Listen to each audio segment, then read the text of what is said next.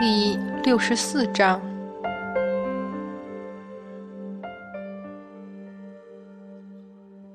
银河清冷的悬挂在夜色深重的天幕上，漆黑一片，月光还没有照过来。那种慢慢渗透过来的寒冷，使得众仙都很不舒服。这里一直是很多神仙遗忘的角落，或者说，他们一直刻意回避这里。无论是从前还是现在，神殿和它从前的主人一样，冰冷、生硬，没有丝毫光。也不存在任何生机。现在连天兵守卫都不见了，倒塌下的牌匾孤零零地躺在高高的台阶上，没有声音地沉默着。这地方明明只废弃了三天，就算是凡间也不过三年，怎么好似亘古以来就死寂一般？让众家神仙不自在、不舒服的偏眼。若非万般无奈，实在不愿靠近这座神殿半步。玉帝皱了下眉，立刻就有察言观色、非比寻常的星官天将等吩咐了下去：“快将这里收拾一下！阐教众位上仙若是来见到此等景象，还得了？的确得快。”太上老君在瑶池外，可拖不住昆仑十二仙多长时间。玉帝摇摇头，慢慢上了台阶。刚一进门，就被无数飘飞而起的纸搅得一惊又一怔，忍不住吼道：“这是怎么了？”众仙纷纷进来，诧异万分地看着满殿，除了黑色。就是堆得满地都是的厚厚纸张，一层层胡乱地飘飞着，又无奈地落下去。乍一见，好像是进了幽冥阴阳界一样。嫦娥伸手引下月光来，顿时真君神殿笼罩进一片冰冷的暗蓝色里，反射出的银辉彻骨森寒，灌进来的风更冷，一切都死寂着。无声无息，很多神仙都忍不住摇头。这什么鬼地方？就是神仙在这里待久了，只怕也会冷死。陛下，这是下界地仙等呈上来的，请求天庭处理的事务。什么？怎么会积压这么多？杨戬之前都不管事儿的吗？玉帝怒道。众仙纷纷艰难地挥挥袖子，整理起漫天飞舞的纸张来。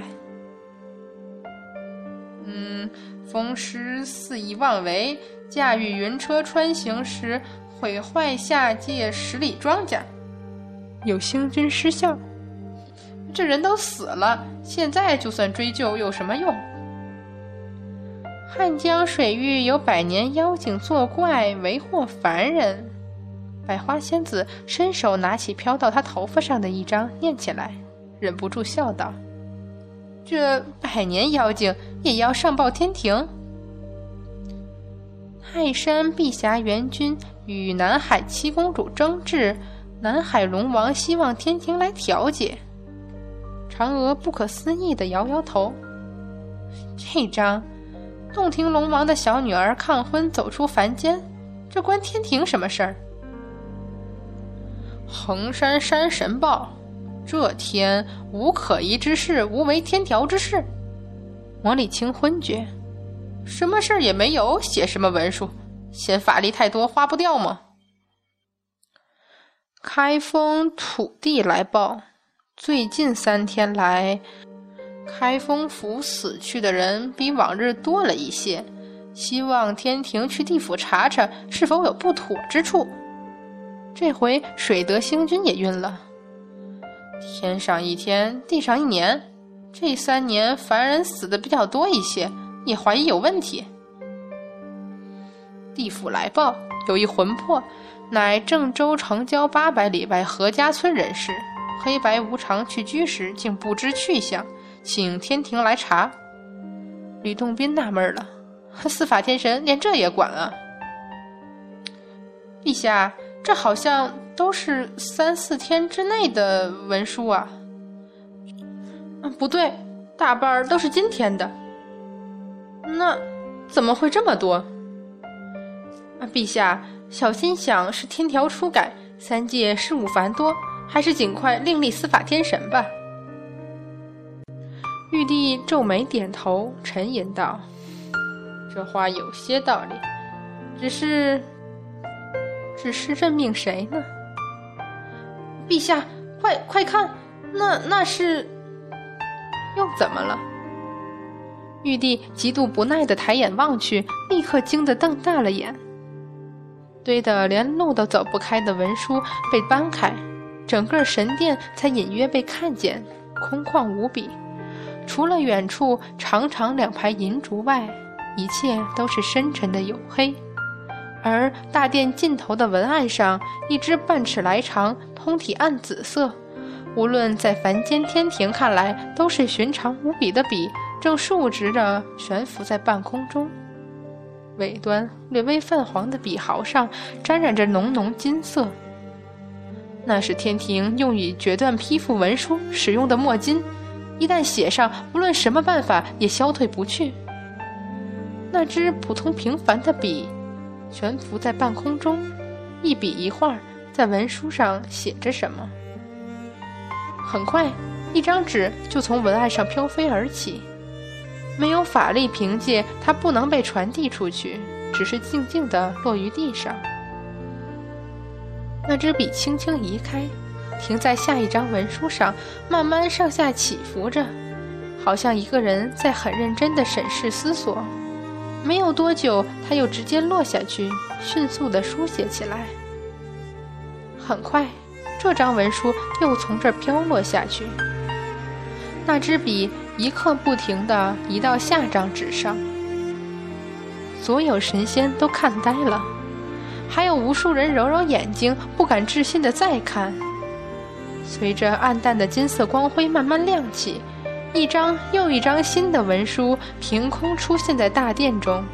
无论是下界地仙，还是天庭众神，都是习惯性的写完文书后，施以法术上报。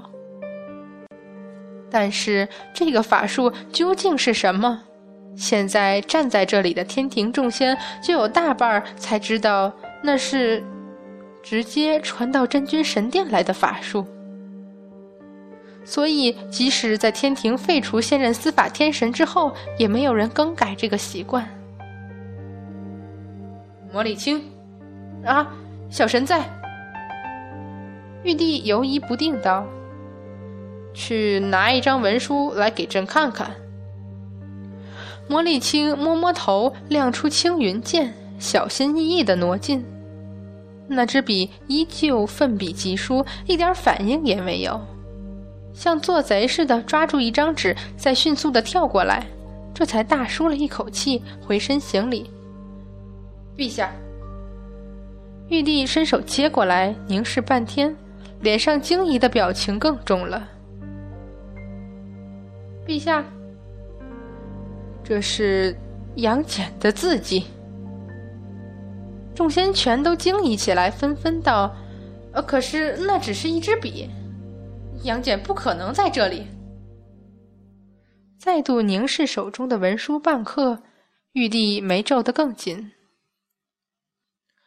遣词用句森冷端方，没有一丝情绪在内里的言辞。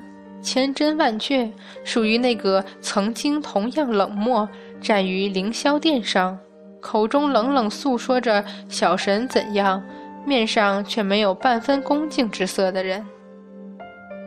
对于下界地仙呈送上来的文书，清俊素微的字迹，没有半分愤然指责，言辞间也没有跋扈难当的傲慢，只是淡淡的。冷冷的，从容书写着解决之道，一张又一张，依旧如此。看着看着，那种遥远无比的感觉油然而生。玉帝冷冷抬眼，这究竟是怎么回事儿？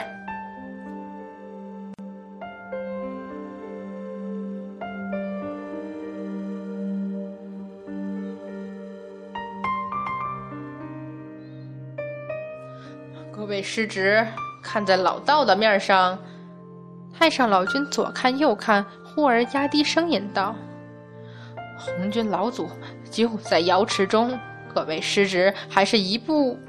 什么？他他在瑶池？嗯。”太上老君惊疑的瞄过来，望见那愤怒偏偏又要隐忍，似乎想怒吼出来，却又不得不忍耐。以至于微微颤抖的众人心中陡然一惊，该不会？怎么会？杨戬不可能说，玉鼎真人不愿说。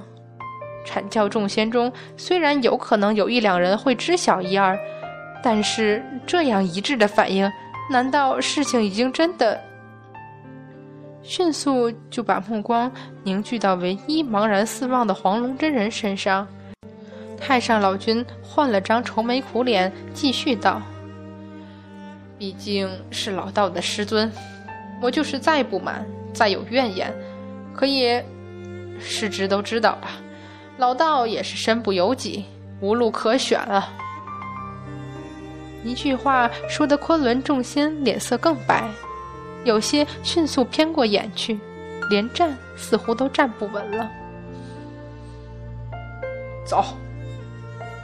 文殊广法天尊阴哑的从喉间发出含糊无比的声音：“文殊师兄。”巨留孙有些不甘心的喊道：“就这么走？”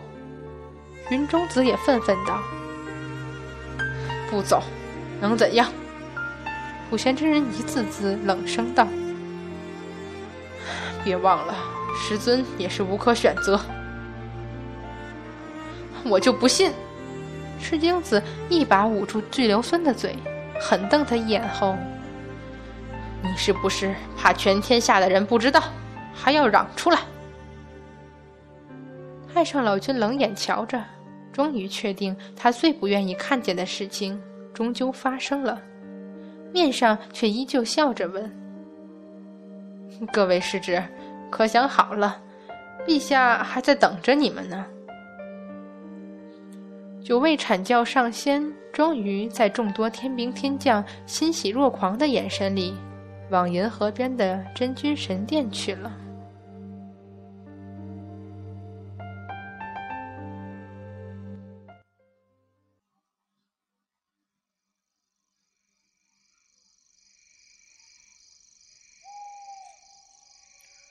昆仑之巅，冷风呼啸而过。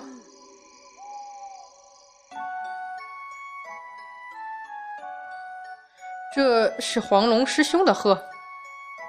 太乙真人在瞄见那只懒懒散散躲在一块石头上睡大觉的黄鹤时，连忙道：“杨戬果然是在这里。”玉鼎真人微微眯眼，似乎想起什么。通天教主听着自家师兄的喃喃自语，太乙这才猛地一颤。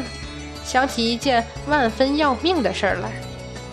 很久很久以前，阐教和截教所有弟子都知道，玉鼎真人和通天教主是绝对不能出现在同一个地方的。